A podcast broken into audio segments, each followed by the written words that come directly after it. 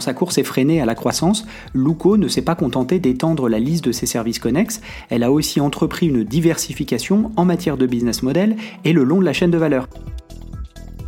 Bienvenue à toutes et à tous dans Tonalité InsurTech, l'histoire. C'est l'occasion pour vous de retrouver dans un format dédié le parcours de certaines startups InsurTech détaillées ces derniers mois dans mon podcast InsurTech, souvent à l'occasion d'une acquisition. Et si vous ne le connaissez pas déjà, le podcast complet revient chaque mois sur l'innovation et la technologie au service de l'assurance. On y détaille les dernières levées de fonds et on décrypte une tendance majeure de la scène InsurTech. Pensez donc à vous abonner pour ne pas rater le prochain numéro. À l'aune de l'été 2023, mi-juin exactement, Luco était racheté par l'assureur anglais Admiral Group. Mais connaissez-vous vraiment toute l'histoire de cette start-up emblématique de la scène InsurTech en France? C'est ce que vous allez découvrir ou redécouvrir, puisqu'on retrace ensemble son parcours depuis son lancement il y a quelques années à son rachat récent.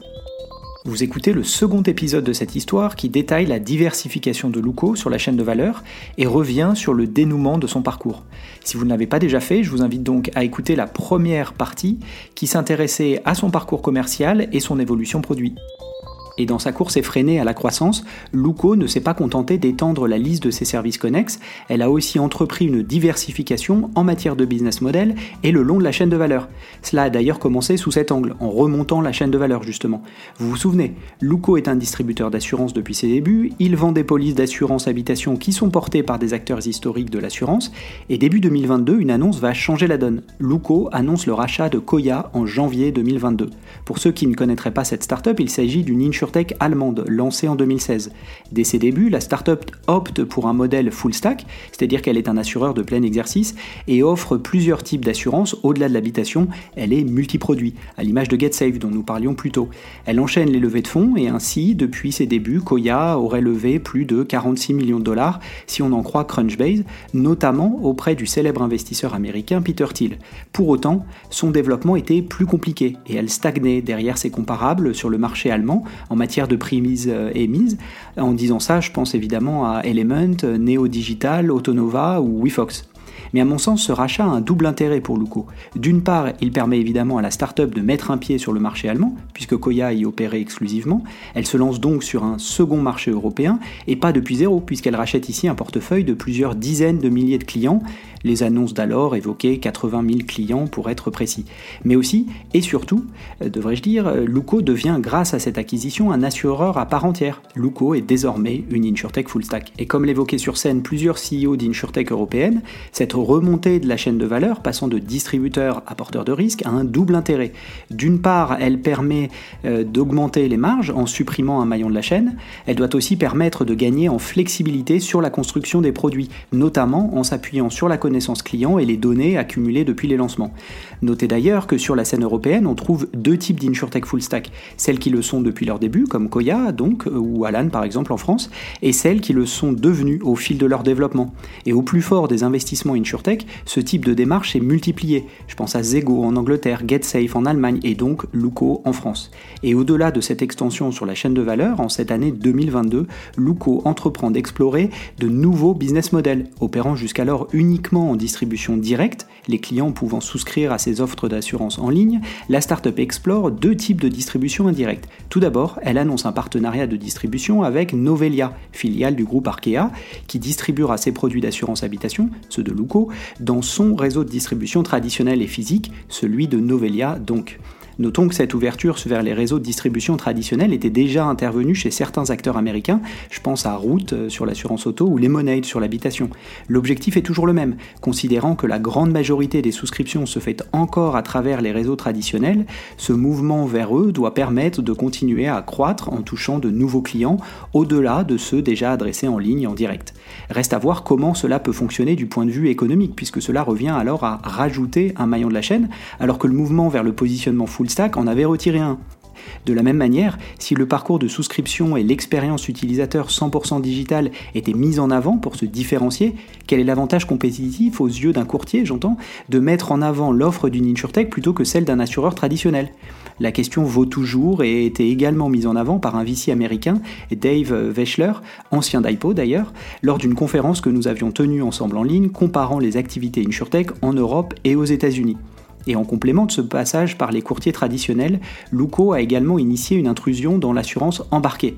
C'était clairement la tendance chaude dans l'insurtech à cette époque, les levées se multipliaient dans ce domaine et nombreux sont les investisseurs, moi le premier, à penser que les plateformes sont très bien placées pour proposer de l'assurance à leurs clients dans le parcours de vente. En bref, le bon produit au bon moment à travers le bon canal. Pour ce faire, Luco rachète Uncle en mars 2022.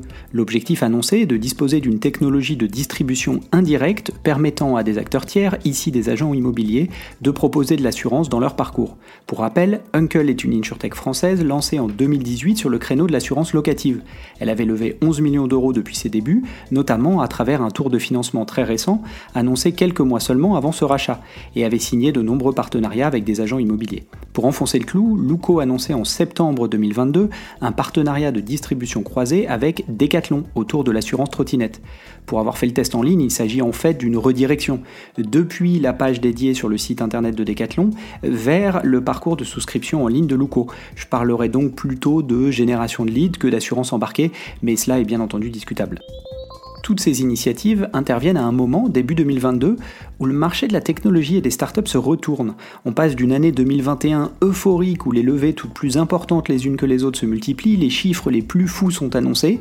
Venue des États-Unis, cette vague de scepticisme s'étend en Europe et n'est clairement pas spécifique à l'InsurTech. Il n'empêche, les investisseurs se font plus précautionneux, inspirés par la dégringolade des comparables publics. Et de ce point de vue-là, euh, l'InsurTech est servi. Bien que les acteurs cotés aux États-Unis soient très spécifiques, principalement des startups full stack opérant sur des risques traditionnels comme l'auto ou l'habitation. Pour info d'ailleurs, ces modèles représentent seulement 2% de tous les deals annoncés ces 5 dernières années en Europe. Il n'empêche, la chute importante de leur cours de bourse n'échappe à personne. Les investissements dans les startups B2C plongent. À mon sens, c'est un retour de bâton aussi radical que l'a été l'euphorie précédente. Je parlerai donc plutôt de correction. Le marché s'interroge sur la valeur ajoutée de ces acteurs et même sur leur nature. S'agit-il d'acteurs de l'assurance ou d'acteurs euh, technologiques?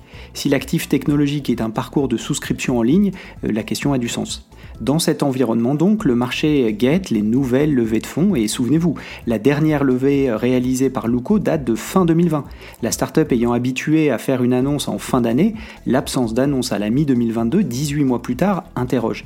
Mais à ce moment-là, le contexte de marché oblige à avoir un peu de flexibilité intellectuelle. Mais les mois passent et toujours aucune annonce. Dans l'écosystème, plus largement, on voit les startups réduire leurs effectifs, réduisant d'autant leurs dépenses pour idéalement atteindre l'équilibre financier ou à minima gagner du temps et retarder toute prochaine levée de fonds. De ce point de vue-là, la dynamique est un peu différente chez Luco et le nombre d'employés, tel qu'affiché sur LinkedIn, reste très longtemps inchangé. Même si certains départs clés apparaissent ici ou là sur LinkedIn, cela interroge forcément comment font-ils une première réponse est finalement esquissée par le CEO lui-même dans un post LinkedIn publié en novembre 2022. Il prend acte du retournement de marché, du changement de paradigme de la croissance vers la profitabilité, mais reste confiant, traçant quelques perspectives pour les mois à venir notamment, en s'appuyant sur les fondations solides construites depuis le début de Luco, je cite. On le découvrira plus tard dans la bouche du CEO lui-même d'ailleurs. Luco cherchait en vain à lever des fonds, avait donné un mandat de vente et exploré toutes les pistes pour continuer à avancer. D'ailleurs, en 2023, les nuages se multiplient. Luco n'apparaît plus dans les classements euh, FinTech 120 lorsqu'il était mis à jour en février 2023. Et même si les classements sont toujours à prendre avec des pincettes, lorsqu'on a célébré son entrée dedans, il est difficile d'ignorer sa sortie. De même, la courbe des employés sur LinkedIn commence finalement à décroître pour atteindre une baisse d'environ 20% par rapport au pic, ce qui est la moyenne observée aux États-Unis d'ailleurs, quand en Europe elle était plutôt de 15% à la même époque, d'après notre analyse réalisée sur toutes les insurtech ayant annoncé levée de fonds en 2021. Les choses s'emballent à l'approche de l'été. Le 10 juin 2023, les médias se font l'écho de la demande par Luco d'une procédure de sauvegarde accélérée. Celle-ci vise notamment à faciliter le remboursement de sa dette. D'ailleurs, on découvre à cette occasion le montant important de celle-ci, 45 millions d'euros. C'est un aspect et un chiffre que nous n'avions pas forcément en tête et qui vient s'ajouter aux 72 millions d'euros levés depuis le lancement de la startup. Finalement, le 15 juin 2023, quelques jours seulement après ce coup de chaud et l'emballement qui a suivi dans la scène InsurTech en France et même plus largement en Europe, Admiral Group, un assureur anglais, annonce le rachat de Luco. Enfin, d'une partie de Luco pour être plus exact. En effet, Koya, portant l'agrément d'assureur, et Uncle ne font pas partie du périmètre du rachat. En gros, Admiral rachète le portefeuille français. Quid de prix, me direz-vous Il n'a pas été rendu public, mais je vous laisse regarder en ligne les différents chiffres qui ont circulé. En tout cas, ça n'est probablement pas l'issue espérée, ni par les fondateurs, ni par les investisseurs. Mais cela n'en reste pas moins un mouvement intéressant, voire logique pour l'assureur anglais. En effet, un peu à l'image de ce qu'avait réalisé Direct Line, un autre assureur anglais d'ailleurs, avec le rachat de Buy Miles dans l'InsurTech Auto il y a quelques mois, cette acquisition peut avoir plusieurs intérêts qui sont d'ailleurs suggérés dans le communiqué de presse de l'assureur. Il s'agit tout d'abord de s'équiper d'une offre 100% digitale et du parcours de souscription dématérialisé qui va avec. Il s'agit ensuite de s'offrir un portefeuille et surtout une dynamique d'acquisition L'assureur anglais est plus connu en France sous la marque L'Olivier Assurance, notamment dans l'assurance auto. Du point de vue de la dynamique d'acquisition, le communiqué indique qu'à la date du rachat, un quart des assurances habitation souscrites en ligne en France le sont chez Luco par de marché digital non négligeable. Et cela fait aussi écho à une initiative plutôt discrète de l'assureur anglais qui avait lancé Umbrella, son look-alike il y a quelque temps, stoppant son activité un an seulement après son lancement. Euh, je me risquerais donc à considérer cette acquisition comme une réponse au célèbre dilemme du make or buy chez les grands groupes. C'est la fin de cet épisode, merci pour votre écoute. Si le contenu vous a plu, n'hésitez pas à le partager autour de vous, auprès de vos collègues. Puis ravi d'échanger ensemble, vous pouvez facilement me retrouver sur les réseaux sociaux, Twitter, LinkedIn. Et évidemment, je vous donne rendez-vous pour le prochain numéro de Tonalité InsurTech. A bientôt